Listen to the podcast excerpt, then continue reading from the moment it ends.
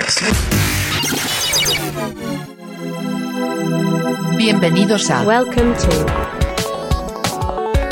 La otra escuela. Consejos sobre crecimiento personal, crecimiento profesional, y emprendimiento. charlas con gente ordinaria. Haciendo cosas extraordinarias. Estás escuchando La otra escuela. La otra escuela. La otra escuela. Con Julio Rangel.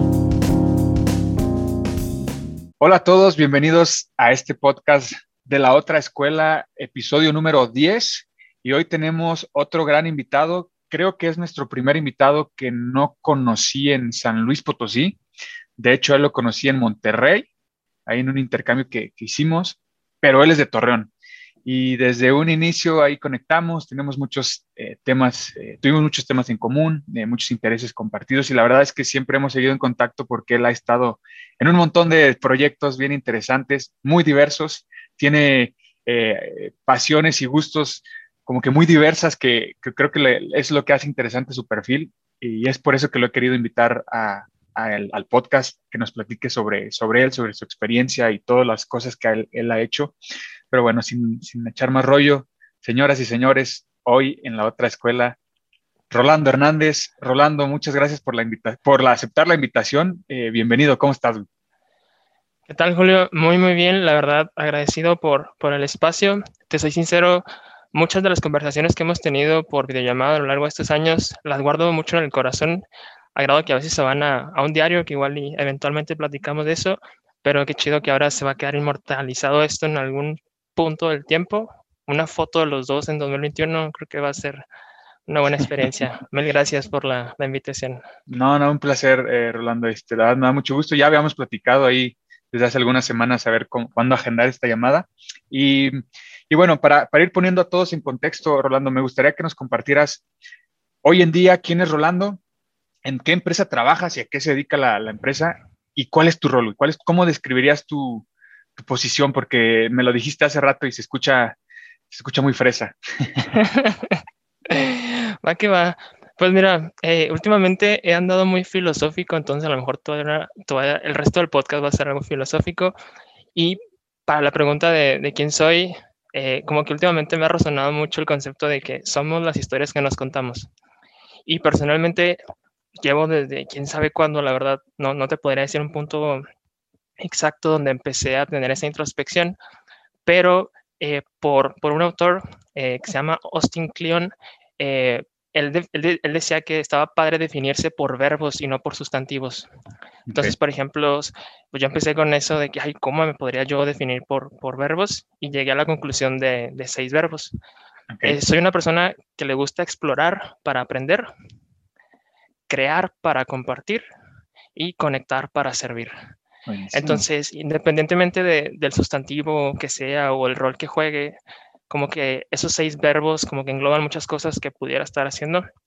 Y si los analizamos bien, pues para la parte de explorar y aprender está ligado a la curiosidad, crear, compartir, muy ligado a la sensibilidad que yo creo que tengo muy, muy, muy a flor de piel. Y por último, conectar y servir, pues está vinculado con la organización y pues ahí se engloban prácticamente tres cosas que me encantan, la filosofía, el arte y la tecnología. Entonces, digo, me gusta esa parte de definirme por, por verbos y a la vez no estar tan casado con identidad, porque ¿qué pasa si un día no puedo ser compositor o si un día no puedo ser ingeniero? O sea, no se va a acabar el mundo, porque realmente la magia son, son los verbos. Y personalmente ahorita me encuentro sirviendo a John Deere, específicamente a motores John Deere.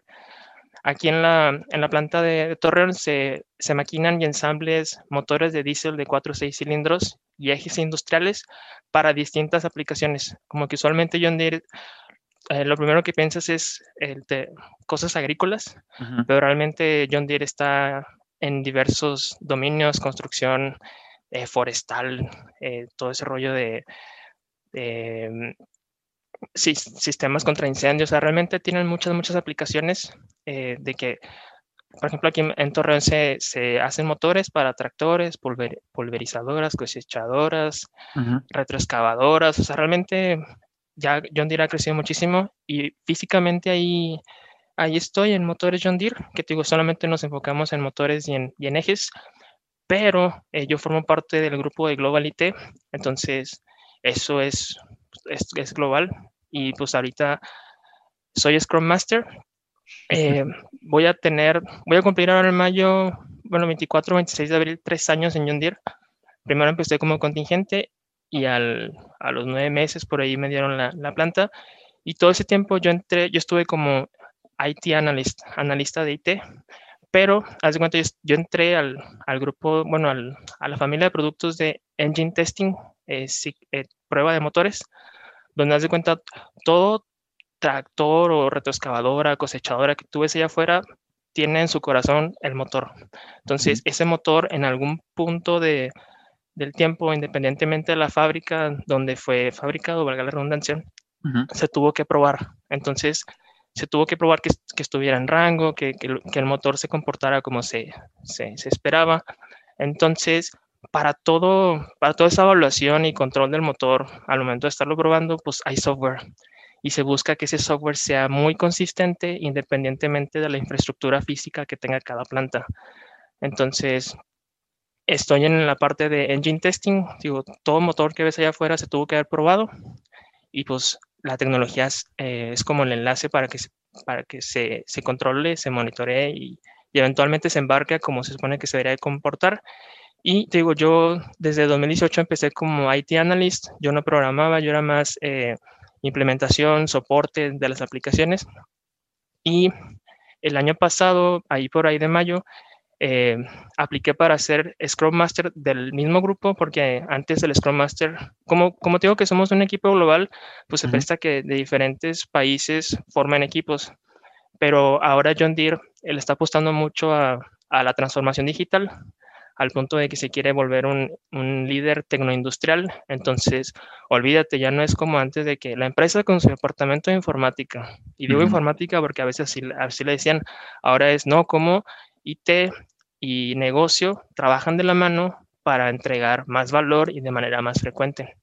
Entonces, con esa, con esa eh, apuesta a la transformación digital, pues se redefinieron la organización de, de, de IT como tal aplico para ser Scrum Master y te digo, en mayo del año pasado fue cuando se me dio la oportunidad de conocer los productos, conocer eh, pues, los stakeholders, de que, uh -huh. pues, órale, vamos a darle la oportunidad a, a Rolando.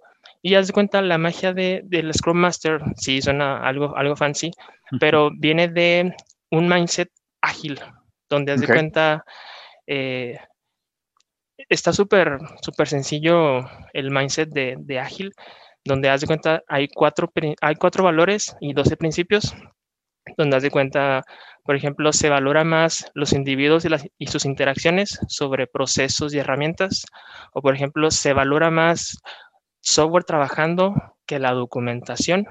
Okay. Se valora más la colaboración con el cliente sobre una negociación o un contrato. Y por último, también como que se valora más responder al cambio que seguir a un plan. Y yeah. como que de dónde viene todo este rollo de ágil, eh, pues yo creo que no es algo, no es algo completamente nuevo, que ya tiene, yo creo que sus 20, 25 años, pero haz de cuenta, antes los proyectos eh, era mucho de, de Gantt charts, eh, uh -huh. charts de Gantt, donde primero se hace el análisis y luego el diseño, y luego el desarrollo, y luego la, la, las pruebas y luego la implementación y hasta el último entregabas. Pero haz de cuenta, un proyecto de sistemas te puede durar en teoría de dos a tres años. Llegabas al final de los tres años y el cliente decía, hey, esto no es lo que quería, es que no inventes. O sea, se mueve, se mueve, lo maneja mucho como un triángulo de que está el tiempo, el dinero y el scope. O sea, si cambias alguno de, esos tres, el proyecto deja de, ser lo que en un principio se esperaba. Entonces, ágil viene con esta mentalidad de hay que entregar frecuentemente valor al cliente y que sea de manera iterativa e incremental. No esperes uh -huh. la aplicación o el, o el, servicio jalando como esperas luego, luego, pero te puedo ir entregando pedacitos. Entonces, uh -huh. ¿cómo aterrizas esa mentalidad de ágil a un framework, a un marco de trabajo?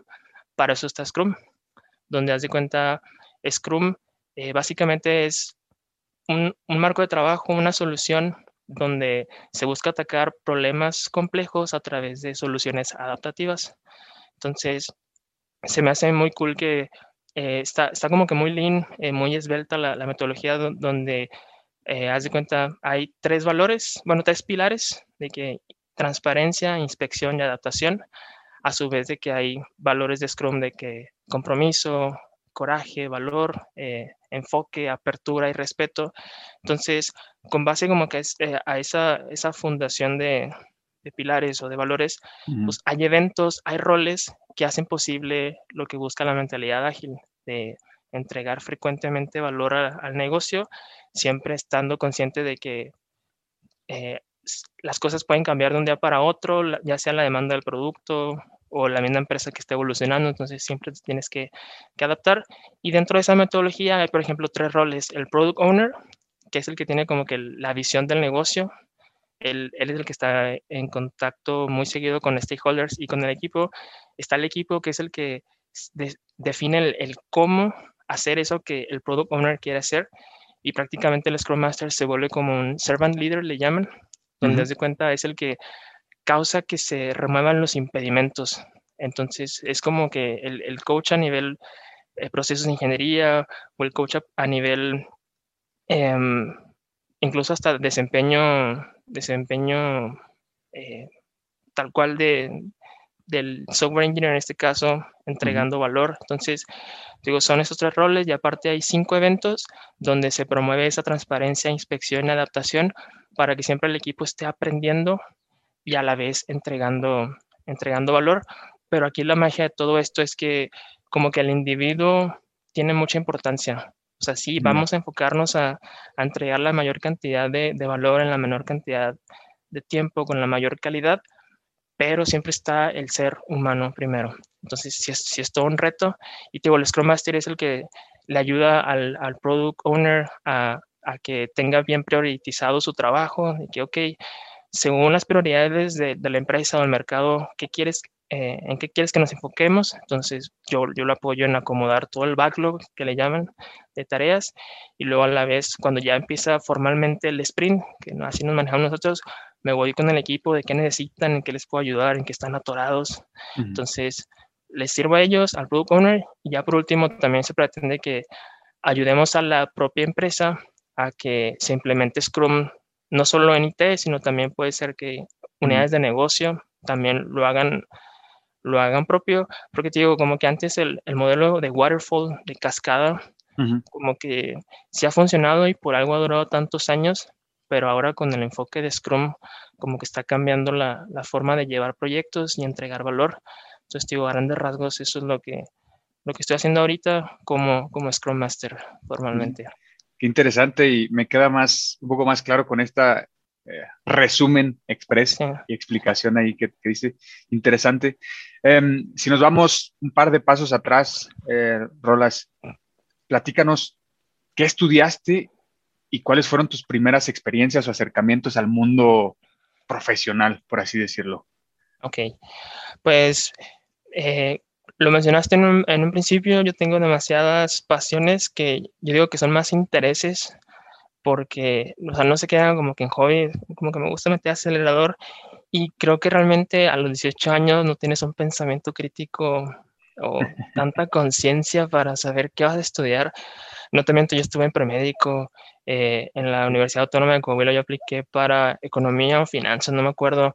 En prepa, en quinto sexto semestre, estaba preinscrito a administración financiera, pero años atrás tenía una banda, entonces que, ah, producción musical como que me late. Y no, hombre, estaba, estaba muy, muy abrumado. Y, digo, me cambié de carrera dos meses antes de, de empezar agosto del 2011. Estaba yo en administración financiera formalmente ahí en el TEC, pero chingale, me cambié. Y eh, inicialmente fue porque yo veía como, eh, como que la tecnología empezaba a cambiar muchas, muchas cosas. Ah, no estaba en auge como ahorita el comercio electrónico ni las redes sociales, pero como que se empezaba a tener una visión futurista de, ay, lo que podrías hacer con la tecnología. Entonces me acuerdo que como que sí me interesó esa parte y dije, porque te, te, juro, llegó un momento en el que agarraba el plan de estudios de LAF, Administración Financiera y de ITIC, Ingeniería en Tecnologías de Información y Comunicaciones, y decía de que, ay, ¿por cuál me voy? ¿Por cuál me voy? ¿Por cuál me voy? Y digo, considera esa parte de, ok, la tecnología eh, es el futuro. Eh, y a la vez yo decía, tengo demasiadas pasiones. En mi mundo de caramelo yo decía, puedo en un futuro complementar o hacer un híbrido entre la música, las finanzas, el emprendedurismo, siempre que tenga yo esa base tecnológica. Obviamente, todo el uso, Julio, eh, nadie me contó de las clases de programación, de las fregas que me iba a meter en microcontroladores, de que en electrónica. nadie me contó lo, lo, lo, feo o lo técnico de la carrera. Y te soy sincero, si hubo momentos después de exámenes finales, me acuerdo mucho de uno en tercer semestre y quinto y sexto semestre para mí fueron de, ¿qué estoy haciendo aquí? Esto está demasiado técnico. Esto está demasiado técnico, ¿de qué, de qué me va a servir hacer una calculadora con microcontroladores? Y digo, independientemente de lo técnico que se, pudo, que se pudo llegar a presentar en la carrera, yo soy muy humano, no por algo eh, me gustaba tanto en la literatura, o sea, escribir y que leer el choro y, y todos los tópicos de prepa, por ejemplo, yo los hice en, en negocio, humanidades, yo para nada me fui a la, ingeniería. parte de ingeniería. Para empezar, pues mi, mi, coco siempre ha sido física y acá en ingeniería creo que eran como dos o tres materias, no sé cómo las pasé, pero me fue bien acá en carrera.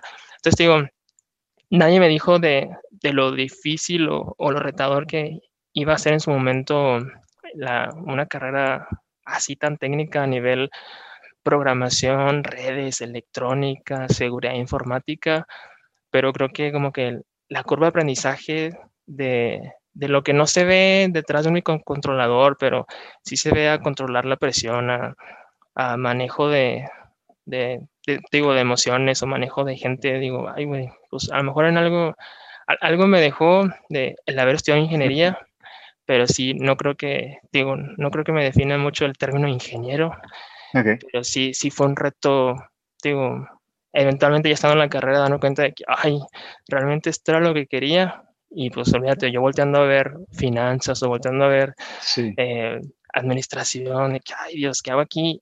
Pero digo, le agradezco a ese Rolando que, que, aguantó. Yo creo que más fue por más el, por el compromiso que por el amor a la carrera. O sea, de que tengo que acabarla, me están dando el privilegio de estudiar carrera, pues ahora le chingale, ya no hay vuelta atrás. Y digo, creo que, creo que hice un buen papel. Y digo, eso fue con, con respecto a, a la carrera. Un, hay un dilema de que no quería ser tan técnico, pero la, la carrera me, me, lo pidió. Oye, y, mm, está interesante porque eh, complementando con otra pregunta a, lo que acabas de decir, mencionabas que tú siempre has estado interesado como en, en, en distintas áreas, ¿no? Recuerdo que te preguntaba ahorita de cuáles fueron tus primeras como acercamientos al mundo eh, profesional, al mundo real, ya fuera de la escuela. Y recuerdo bien que cuando charlábamos, tenías varios proyectos bien diversos, y tú me corriges si me estoy equivocando. Eh, ¿tuviste, ¿Tuviste como una agencia de marketing, una agencia digital, algo así? Sí, como una consultora, y yo era el bueno en el marketing digital, sí. Eso, me acuerdo de eso. También mm, tuviste tu banda, este, sacaste tus canciones en Spotify y demás. Sí. Y previo a eso, que antes de esas dos, ¿tuviste otra, otra experiencia profesional? Sí, o sea, puntualmente, eh, por ejemplo, pues tuve mis prácticas profesionales, bueno, más bien mi estancia profesional en, en Peñoles, una industria metalúrgica acá, acá en Torreón.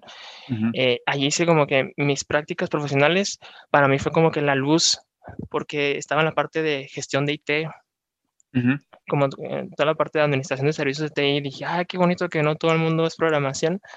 Entonces, digo, eso fue como que eh, mi instancia profesional, ahí empecé yo a, a, formarme, al menos en esta carrera de IT, pero y luego, eh, en noveno semestre, me acuerdo que acabé la estancia y Peñoles me dice, oye, me gustaría tenerte aquí como becario, pero me gustaría que estuvieras las 8, 9, 10 horas, o sea, tiempo completo.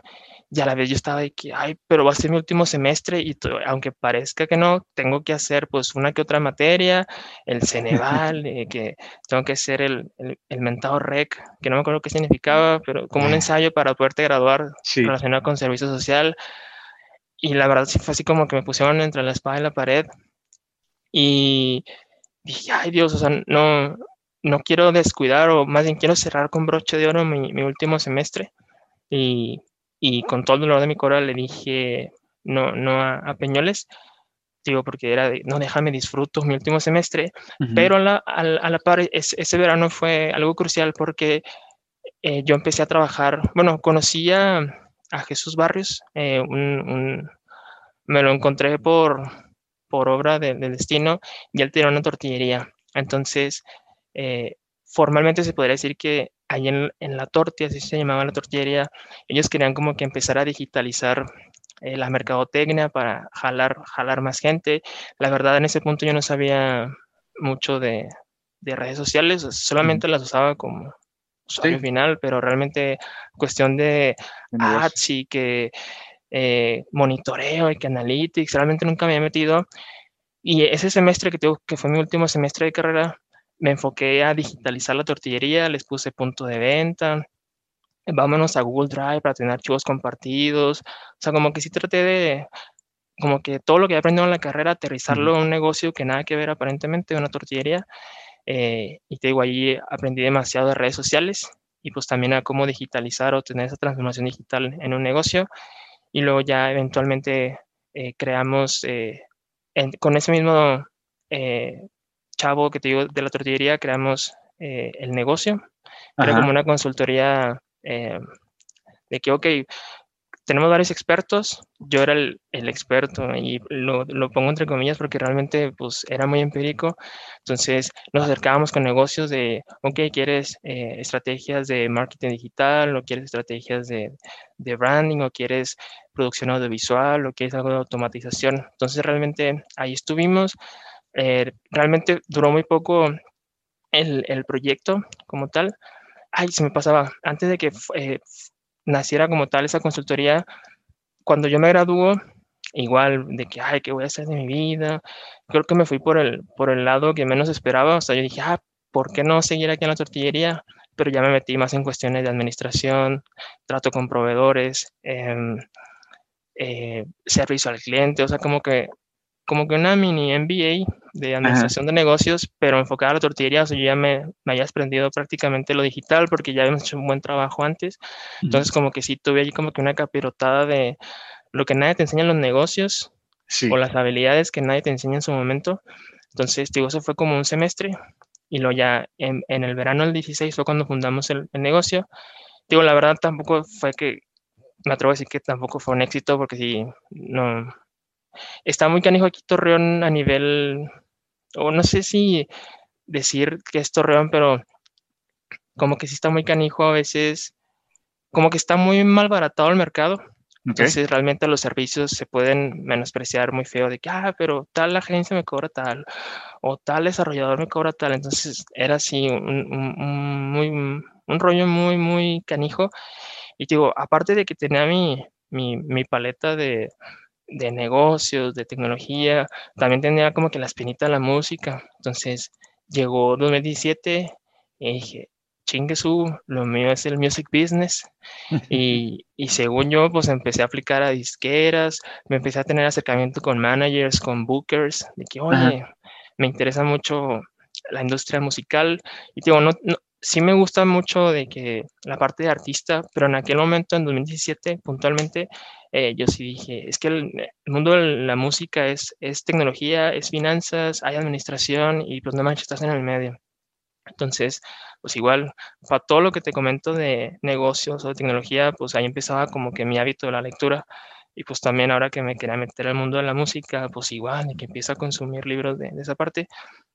Eh, y llegó un punto en el que me acuerdo mucho que una persona me dijo de que, oye, sí puedes trabajar conmigo, de que ayudándome en logística de eventos, pero no te puedo prometer una planta, de que búscate algo, algo que te dé para que eventualmente tú puedas estar conmigo aquí sin, sin que tengas la presión de, ay, estoy aquí organizando, organizando eventos, pero realmente no tengo, no tengo planta. Y me acuerdo que fue cuando apliqué para, para, para John Deere, una vacante que estaba abierta, e incluso me llegaron a entrevistar, pero no pasó de ahí. Y fue cuando realmente me di cuenta, porque todo ese tiempo que te comento de, la Torti a la consultora, a mi intento de irme a la industria musical, realmente yo nunca había tenido ingreso fijo y tampoco era así como que, uy, la, gran cosa. Entonces realmente yo no tenía como que una estabilidad y aparte tenía el crédito del TEC pendiente ahí haciéndome ojitos. Mucho, mucho tiempo le, le, le oí y llegó un punto muy puntual, digo, el verano del 2017 que dije, ay, güey, déjame, agarro aire, de que déjame, me estabilizo, déjame, caigo, eh, sí, darme como que el permiso de estabilizarme, ponerme al corriente con el crédito del TEC y a su vez, pues como que siento que cuando tienes una estabilidad económica, eventualmente todos los pilares de tu vida como que se empiezan a estabilizar. Entonces, mm, eh, con un amigo eh, me ofrece trabajo como consultor de software en una empresa familiar que él tenía. Y ahí, justo entre que entraba con él, tenía el, proyecto de Jorge y Rolando, que era la banda de la que platicabas, donde eso empezó de cotorreo de, ah, vamos a hacer canciones eh, y vamos a empezar a subirlas. Y pues empezamos, incluso sin fanpage, desde su perfil o del mío, subíamos eh, canciones de cotorreo que eran totalmente propias hasta que una de esas que nació aquí atrás, bueno, los que están escuchando no lo van a ver, pero tengo atrás de mí a mi cama, estábamos ahí que cotorreando y, mi amigo Jorge quería hacer una, una canción de, de, fiesta, que todas las hemos hecho de desamor, de que agárrate el ukulele y vamos a ver qué sale y pues ya empezamos, la canción se llamó Tentación, apenas la subimos así, la trono, o sea, bárbaro, o sea, a pesar que estaba con muy poca producción, la grabamos aquí abajo en mi cochera con un ukulele y un iPhone, pegó demasiado, ya fue cuando dije, oye, ¿por qué no la producimos como Dios manda?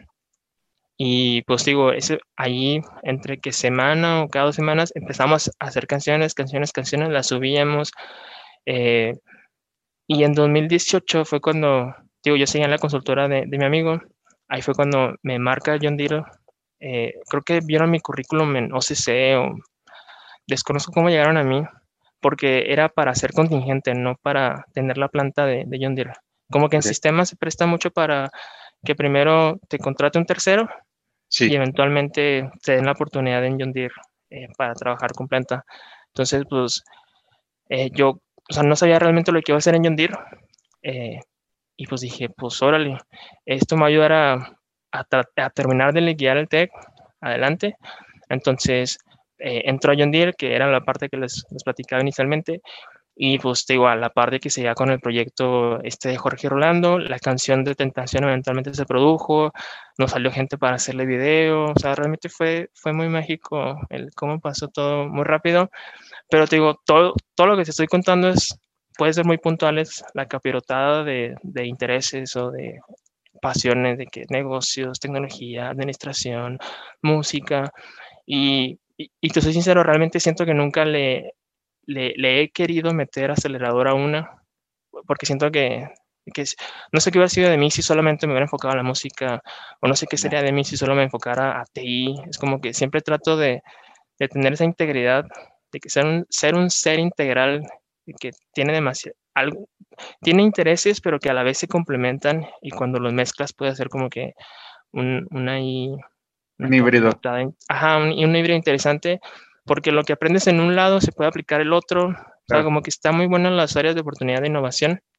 Y te digo, todo eso fue a raíz de, de la curiosidad de, y de como que siempre tener de que ahora qué voy a hacer, ahora qué voy a hacer. Siento que sí, sí es algo que Buenísimo. agradezco a mi yo del pasado. Oye, Rolas, y ahorita que, que mencionabas que eh, de una industria, de una rama, de un mercado, puedes aprender cosas que te lo puedes llevar a otro y ahí hacer conectar puntos y demás. Pero me gustaría preguntarte, ¿qué, has, qué cosas has, has aprendido o has desarrollado durante todas estas diversas experiencias que antes no tenías? ¿Las vives? ¿Terminas o cierras ese ciclo? ¿Con qué te quedas? ¿Qué, qué, principales enseñanzas te has, eh, te has quedado con estas experiencias? Pues, por ejemplo, igual aquí creo que lo puedo autorizar a diferentes habilidades.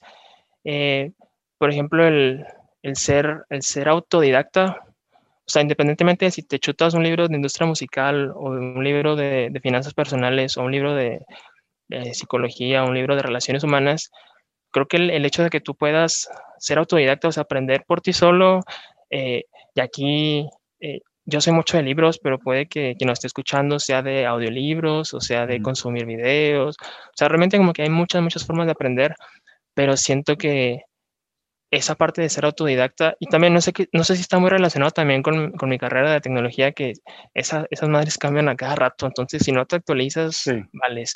Entonces creo que la parte de, de autoconocimiento, de autoaprendizaje es súper válida y también algo por lo que en su momento decidí decir no al mundo corporativo e irme de, de emprendedor, era porque yo sentía que había habilidades que realmente nunca me habían enseñado en la, en la escuela de que si a lo mejor eras presidente de grupos estudiantiles o eh, eras miembro de, otros, otros grupos estudiantiles, pero realmente siento que la parte humana, y, no me quiero enfocar mucho de que, ah, saber vender, saber negociar, de que sí, tal vez hubiera estado padre un, un cursillo, pero creo que todo se, se, se, va a lo básico de que, oye, saber escribir, saber hablar, o sea, tengo ese tipo de cositas que igual vuelvo, vuelvo a lo que decía hace rato de que independientemente de la industria en la que estés o en la empresa en la que estés o tu tirada, siempre te vas a, siempre te vas a topar con, con gente. Y si no sabes cómo tratar a esa gente, eh, siento que sí es ahí un, un, un, gap muy grande que puedes tener. Digo, tan simple como vender una idea o saber expresarte. Siento que esa parte, sí, guay, canijo. Y que, digo, también en su momento en carrera de, de las, de las en las clases esas de, de discursos o de que, ay, no, qué flojera, pero realmente no sé si no, no tuvieron buen timing o nosotros tan chavitos como que no vemos como que la relevancia de esas, de esas materias, pero siento que sí, digo, saber hablar en público, saber escribir, eh, saber plantear tus ideas, creo que es algo que, que digo que no, que no se ve tan así, pero digo, el trato con la gente, eso es crucial y la verdad creo que no tenemos tan, tan, buena, tan buena escuela hablando de, de, relaciones humanas. Y otra habilidad que se me, que me ocurre es la, podría decir la cultura financiera, sí. pero prefiero decirle la conciencia financiera. O sea, soy un fiel, un fiel, creyente de que no puede haber cultura sin, sin antes haber conciencia. Eh, conciencia.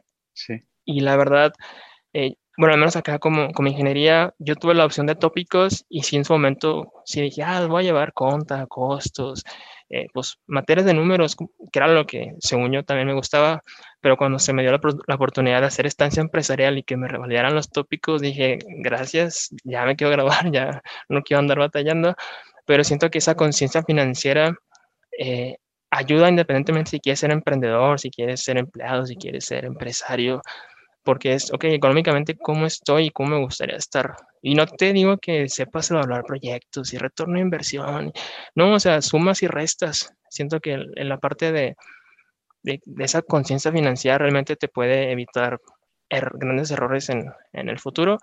Y ya por último, otra habilidad que se me ocurre es la de manejo de emociones.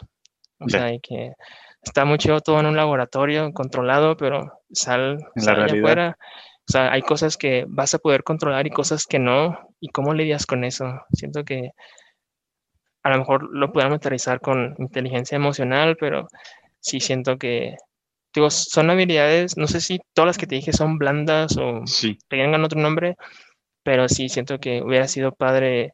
Y no tengo que nos dieran las clases de que, de que oigan, pues léanse tal, o están interesados tal autor o tal mentor, pero realmente todo, todo lo aprendes al, a la mala, si se puede decir así. Y digo, pero por lo menos se te queda más. Tú, digamos que, o sea, tú recomendarías que desde, desde temprana edad o iniciando tu carrera, te expongas a ese tipo de escenarios donde te pueden forzar a desarrollar estas habilidades porque estamos claros que de alguna u otra forma, eh, pues la, la, la, carrera, la universidad hace su chamba, ¿no? Y ya sea a través de la teoría o forzando, forzándote a hacer prácticas y demás, pues busca que de una u otra forma desarrolles esto, ¿no? Pero tú recomendarías que desde, desde temprana edad te empieces a exponer a, estas, a estos escenarios donde te pruebes y desarrolles estas habilidades. Yo, yo digo que sí, y más, eh, últimamente como, como, que he estado mucho con, con, el rollo del privilegio, porque estoy en grupos, en John Deere estoy en grupos de diversidad, equidad e inclusión, y como que me cambió el mindset completamente.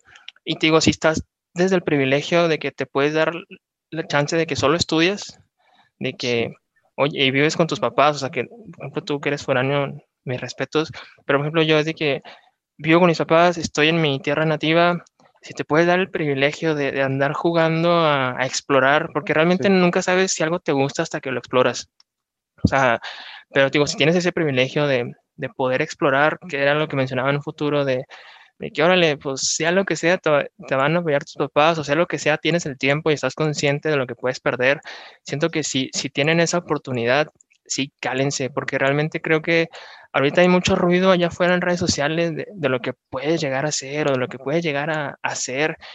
Y yo creo que te puede abrumar bastante. Entonces, de que, ok, recibe esos consejos para la vez, tíralos y ya, pruébate tú. O sea, yo sí. creo que hasta que tú no vives algo, realmente no, no puedes tomar partido. Porque sí es muy fácil desde afuera decir, como yo en su momento de que, ay, es que yo no me veo en una empresa, yo me veo emprendiendo, hasta sí. que llegas a una empresa que te cambia así el paradigma de, ay, no era lo que yo pensaba, pero realmente no, no se hubiera prestado es, esa como que diferencia si realmente no lo hubiera probado y solamente lo hubiera juzgado de que no, ser empleado eh, no está bien o ser, empleado, ser empresario no está bien. Es como que yo creo que, que cálate, digo, si tienes la oportunidad, cálate ya sea diferentes dominios o diferentes industrias, porque digo, yo creo que la, la, magia está en ser esa persona integral que independientemente de, de dónde se encuentre, puede seguir sirviendo de la mejor forma posible, independiente de su rol, de su posición.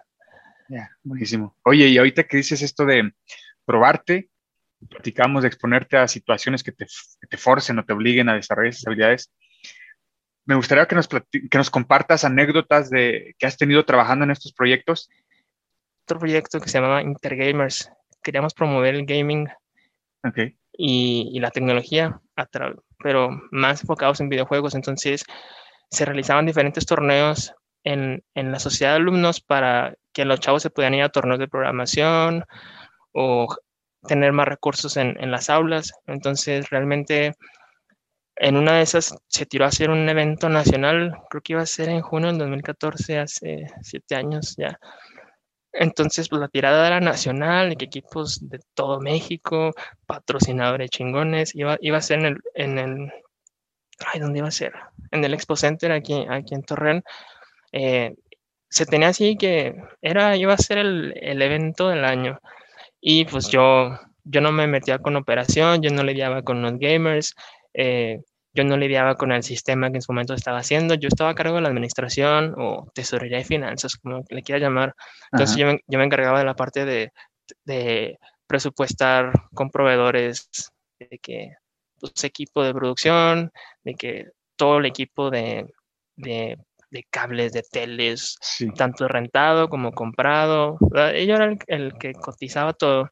Y hasta cierto punto en mí recaía como que la, la, viabilidad financiera del proyecto. Entonces, pues me acuerdo que de enero como a abril, pues yo estaba en esa chamba, digo, tratando proveedores, tratando eh, incluso hasta patrocinadores para ver qué me pudieran dar ellos y que eventualmente redujera el costo de, de, de del evento. Ajá. Y, y digo, todos estaban muy, muy ilusionados o muy ingenuos de, ah, esta cosa va, va a romperla porque es algo que nunca se había hecho. Ya como que había varios intentos ahí de, de, de que el gaming fuera visto con otra cara, eh, pero donde yo termino de sacar mis números y me acuerdo muchísimo del día de que los senté a los, a los otros tres socios, que eventualmente fuimos socios, eh, pero en ese entonces éramos compañeros de, de, la carrera, grandes amigos.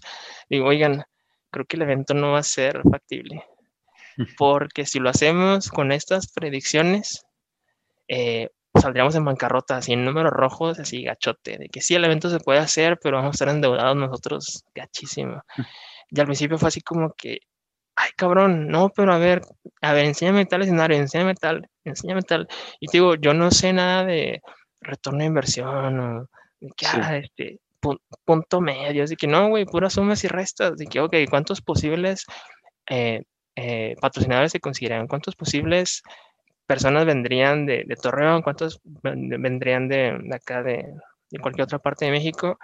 Y les dije, no es viable el evento, y si lo hacemos nos vamos a ir en así de picada, ya la vez no sé si todos quieran asumir ese riesgo, y ya pues la neta sí se agüitaron muy gacho los otros socios, o sea, sentí muy feo porque yo fui el que les tumbó el teatrito y digo, creo que fue un, fue un fracaso el evento o esa tirada de, de, crear un gran evento así nacional de gaming, Xbox, PlayStation, Wii, mm, una mamastrosidad de, de evento, pero yo sí dije, ay, güey, prefiero, prefiero que el trabajo de un año, porque, o sea, no fue algo que se planeó en, digo, mi parte financiera empezó en enero de ese año, pero realmente desde julio del año pasado, cuando llegamos del PINE, empezó esa, eso de hacer el, torneo nacional. Entonces, realmente, sí, creo que ahí, eh, eh, sí fue así como, ay, güey, el evento no se va a hacer y eventualmente se canceló.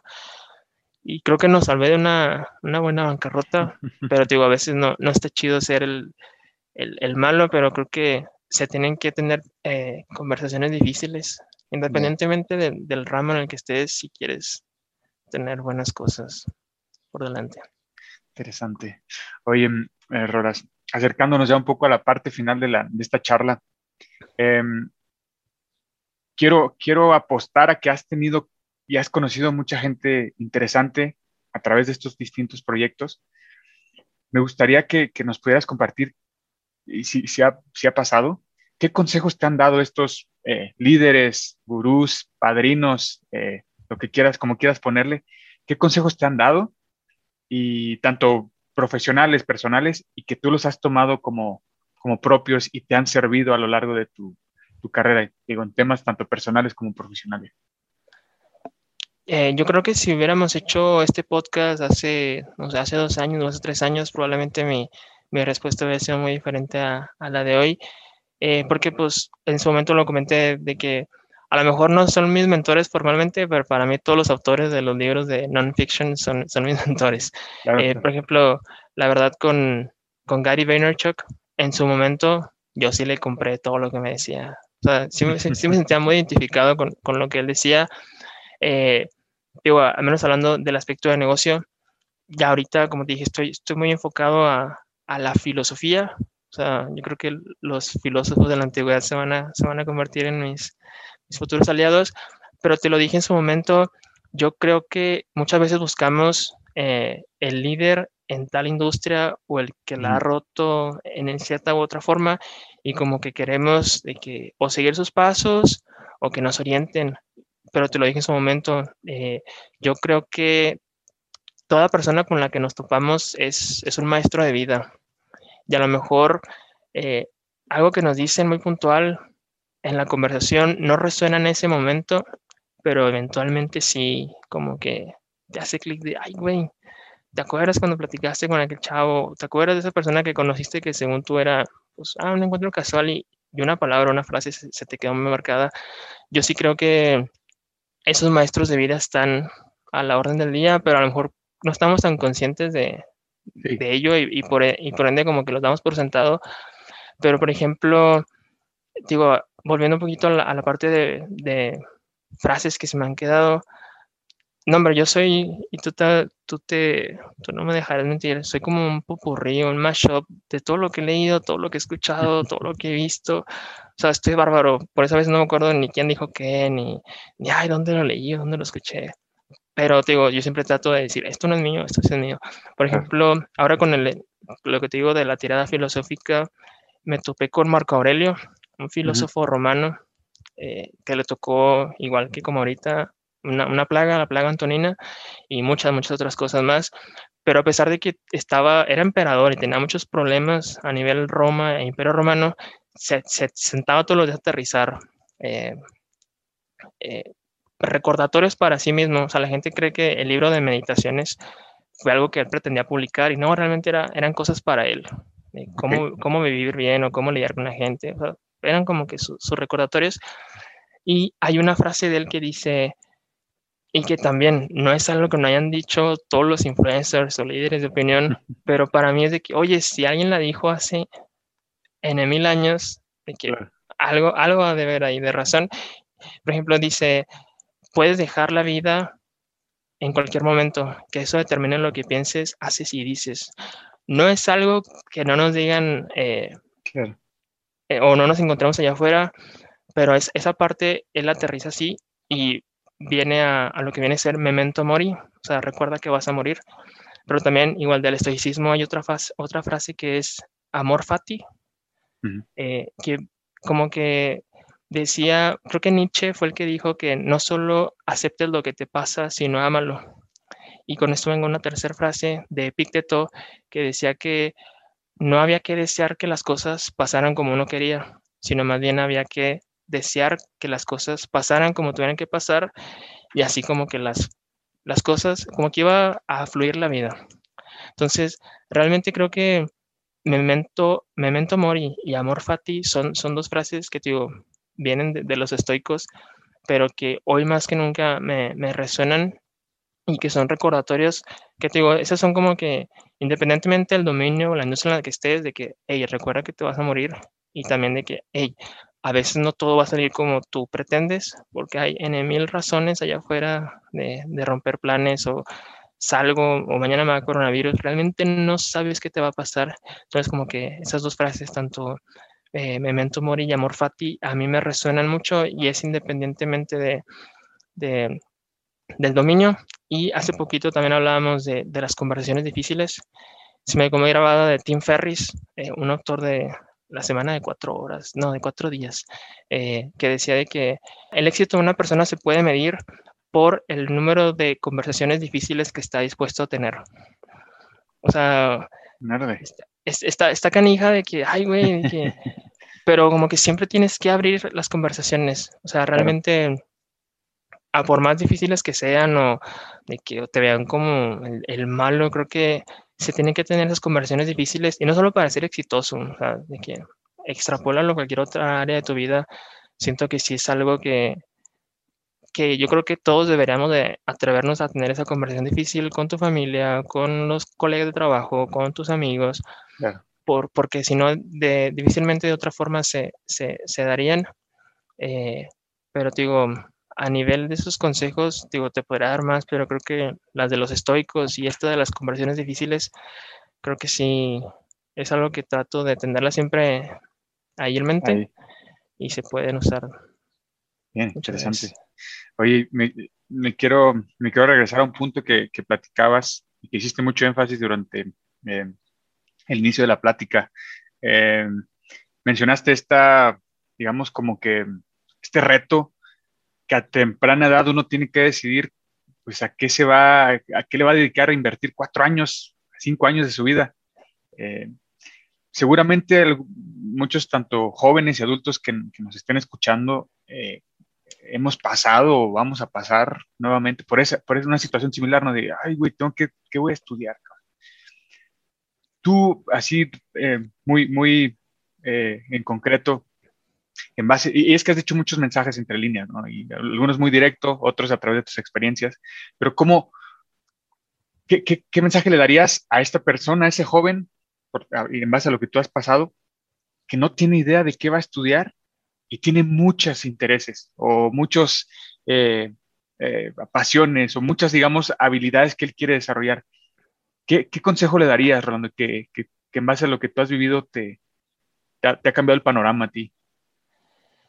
Eh, ay, qué buena pregunta. Y yo creo que me, se la diría a mi yo del pasado. o sea, busca esa carrera con la que puedas eventualmente complementar tus intereses.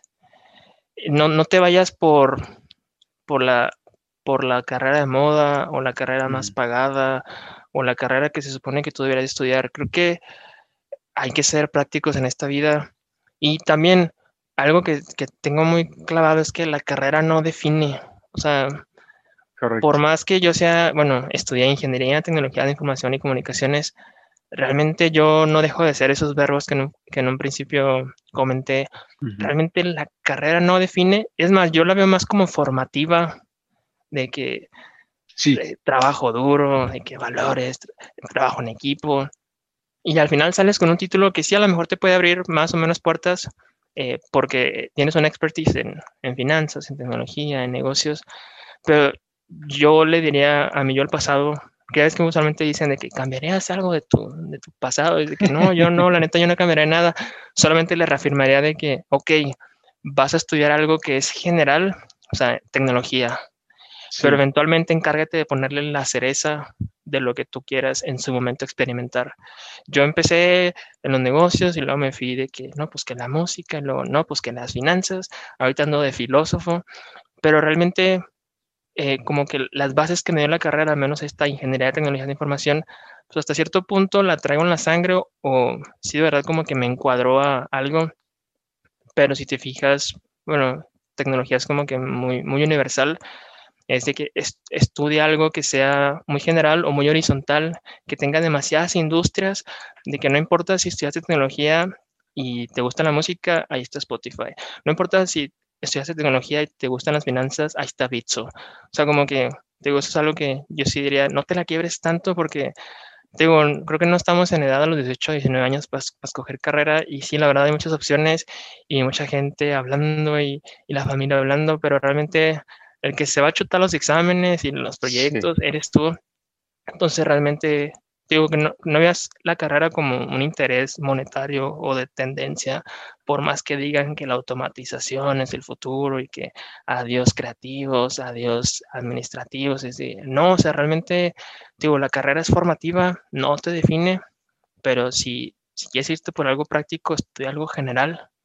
Y para eso hay en mil diplomados, en mil maestrías, doctorados, pero que no, que no te defina el hecho de que ah, ya escojo esta y se acabó mi, mi carrera profesional. Se me quedó grabado de un libro que decía que había empleos, había carreras y había vocaciones. Y creo que difícilmente, salvo esos que están desde que nacían, ah, este vato va a ser doctor, este vato va a ser músico. o sea, realmente la vocación, o sea, creo que muy pocos la descubren a muy temprana edad. Pero sí podemos tomar empleos que eventualmente se tornen en carreras o también si estás en una carrera eh, profesional, a eso me refiero, eh, reconoce que la verdad hay mucho tiempo de vida como para explorar otras carreras y a lo mejor eventualmente te terminas creando una tú, pero sí como que no trates de ver a la carrera como una vocación, de que no, esto ya me tengo que dedicar al resto de mi vida, es como realmente es una facilitadora, una, una madre donde te vas a formar y eventualmente, y más ahorita con tanta cosa que hay para aprender, de verdad que solamente te, te da como que lo mínimo necesario para, para, que la rompas afuera, pero ponle la cereza de tu interés eventualmente y juega con todas las cerezas, arma pais, arma pasteles, lo que quieras. Y yo creo que, yo espero, la verdad, espero que al final, o al menos en mi caso, o logre complementar todas en una sola cosa, o me haya dado el lujo por, por el privilegio en el que estoy de explorar diferentes cosas hasta que diga aquí de que, ok, antes creía que no iba a meter acelerador, pues ahora en esta sí voy a meter acelerador. Y también estar consciente de que todo lo que, por ejemplo, todo lo que dices hoy no necesariamente va, va a ser algo que, que tu yo del futuro diga, ah, sí, tenés razón o no tienes razón, de que realmente no, creo que no tenemos ni idea. Y ahorita que contaba mi, mi pasado, es, no quería caer en la, falacia narrativa de, encontrarle sentido al pasado, contar historias de que ah, todo, tenía, todo tenía una lógica, porque realmente no, pues. hay mucha incerteza, hay mucha incertidumbre, pero creo que lo que tenemos que abrazar esa, esa incertidumbre y, digo, tratar de, ok, estudia lo que estudies, métete a grupos estudiantiles, eh, anda de curioso, si, si, si, te interesa poner una pizzería, pues, pues métete de, de mesero, de, de, cocinero, digo, mientras tengas esa oportunidad, pero si vea la carrera más como algo formativo, que no te define, para que te, la, la, disfrutes y no estés de que, ay, esto cómo lo voy a hacer en cinco años, me veo haciéndolo en diez años, no, o sea, verlo como formativo, porque la neta, acaba la carrera y ahí empieza lo bueno, o sea, realmente hasta que te gradúas te das cuenta de, muchas cosas. Oye, Rolas, eh, ya de la de mi, última pregunta, eh, mencionas muchísimas referencias, muchísimos eh, recursos y es algo que siempre he eh, reconocido de ti. La verdad es que eh, te acercas mucho a, a, teorías, al conocimiento y después ya tú sacas tus propias conclusiones y lo interesante es que después lo compartes, ¿no? Hablando sobre eso, tanto en temas tecnológicos, tecnológicos como en temas eh, humanos, que algún recurso, referencia, sitio web, eh, herramienta que puedas recomendar a quien nos esté escuchando, tanto para aprender y desarrollar más cuestiones tecnológicas y el otro lado, cuestiones humanas, eh, hasta financieras. Sí. Órale, muy buena pregunta. La verdad, del lado tecnológico, eh, a gente que se me acerca, y yo creo que son más, por ejemplo, trabajo con muchas personas eh, en John Deere que no necesariamente son IT, pero que tienen hijos y me ven lo que yo hago y de que, hey, quiero que mi hijo estudie sistemas como tú. Le digo, aguas. Digo, espérame, no, no, es cualquier cosa. Por ejemplo, a esa parte que como que tienen la, en el interés de, de tecnología, le digo, quieras o no, tienes que saber programar. Entonces, por ejemplo, ahí están recursos como Free Code Academy o Khan Academy. O sea, sitios donde puedes empezar a programar desde lo más básico y lo mejor son, son gratuitas. Está HackerRank. Uh -huh. eh, digo, aunque aunque no te dediques al desarrollo en esta industria tecnológica, tienes que saber de programación. Eh, y no digo que tengas una lógica cabrona de Einstein, que hay algoritmos.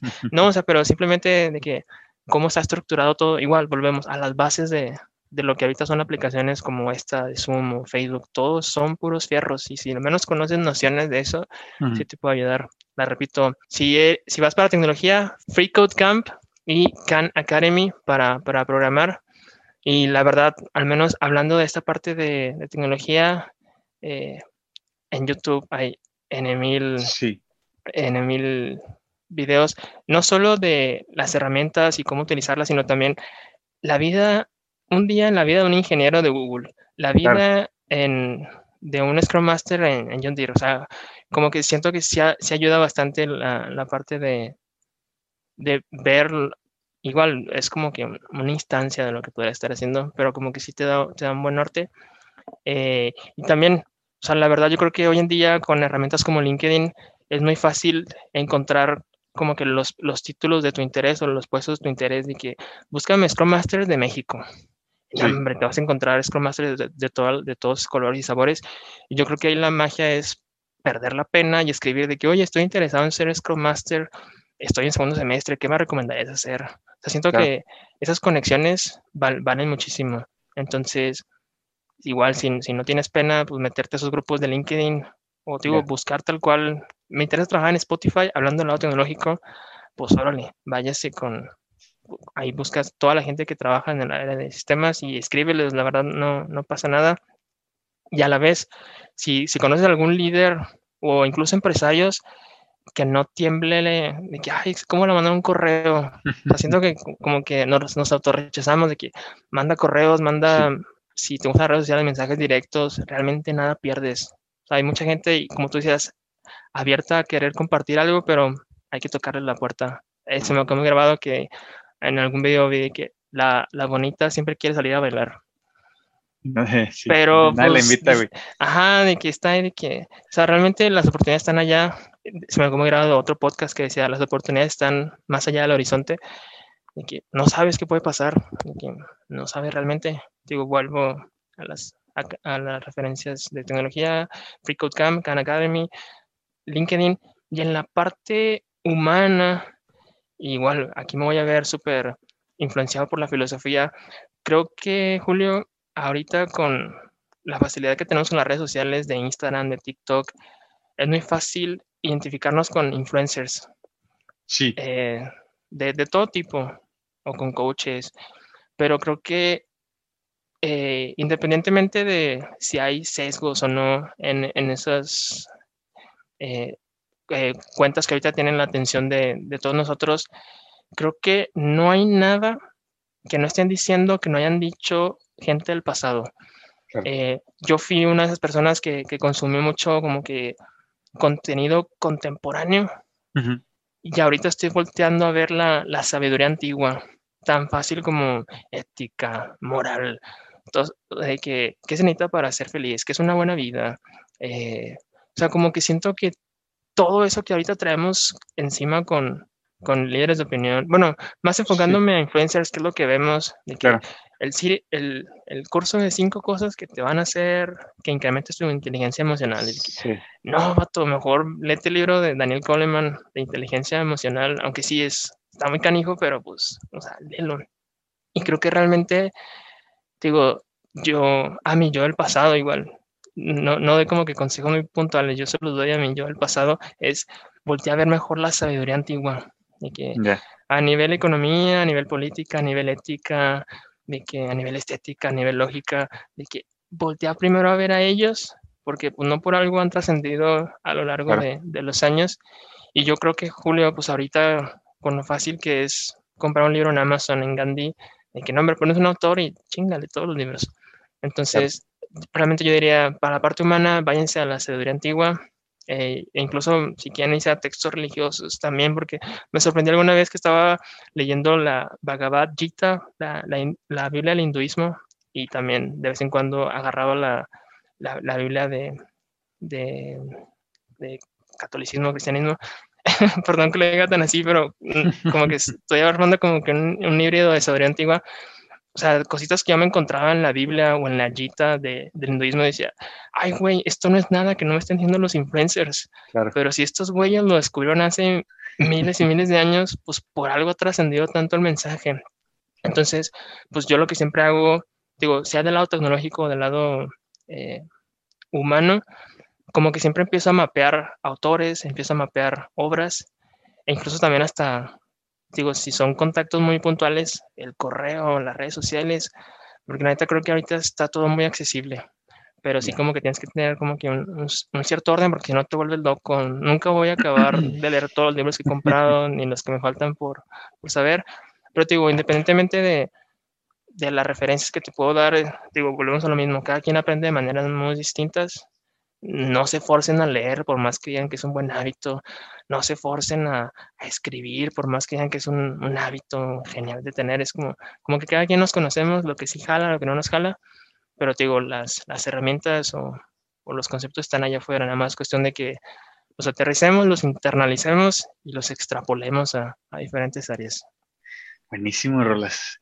Oye, este, antes de despedirnos, ¿dónde, dónde te puedes seguir o si hay alguien que, quiera preguntarte cosas ya más específicas y más directas ahí contigo, ¿dónde ¿cómo te podemos encontrar tanto en las redes sociales, algún correo eh, personal de trabajo? Eh, yo creo que aquí los voy a, mandar a mi blog. Eh, igual en otra ocasión hablamos de minimalismo digital. Sí tengo cuentas en, en, redes sociales, pero no las uso. Pero sí tengo un blog donde aterrizo esas lecciones que me dan los maestros de vida, los que hablábamos hace rato, es rollhdz.net de Rolando Hernández, pero le puse rollhdz.net.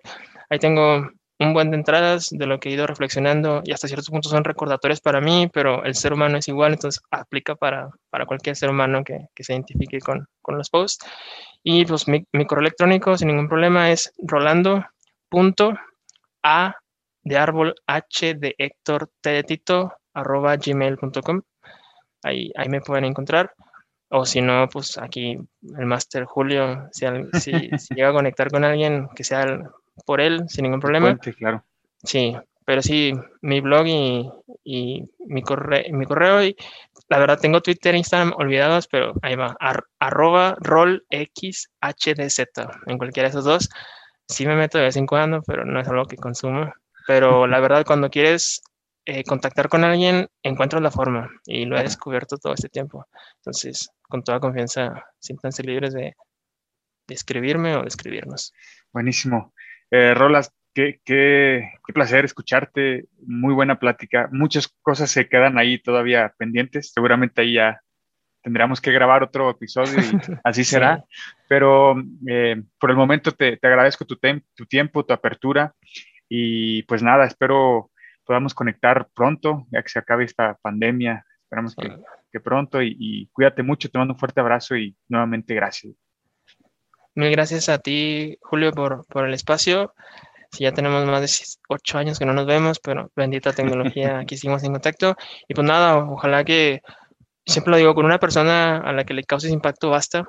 Entonces, realmente creo que todos somos instancias de, de, de, humanismo, de éxito, de, o sea, si, si rescatas algo de aquí, bienvenido. Y pues felicitarte, Julio, por el esfuerzo que estás haciendo. Eh, creo que puede llegar a ser un muy buen ejercicio, no solo para ti, para el resto de, de, la gente a la que llegas. Porque alguna vez decía que tal vez el éxito se definía en la cantidad de personas que pudieras llegar a, tocar, independientemente de, de, lo económico. Entonces, creo que es muy buen ejemplo. Y pues nada, mil gracias. no, hombre, gracias. Este, en verdad, qué placer. Y pues nada, seguimos en contacto. Les mando un fuerte abrazo. Cuídense mucho y que estén bien. Hasta luego. La otra escuela. La otra escuela. Gracias.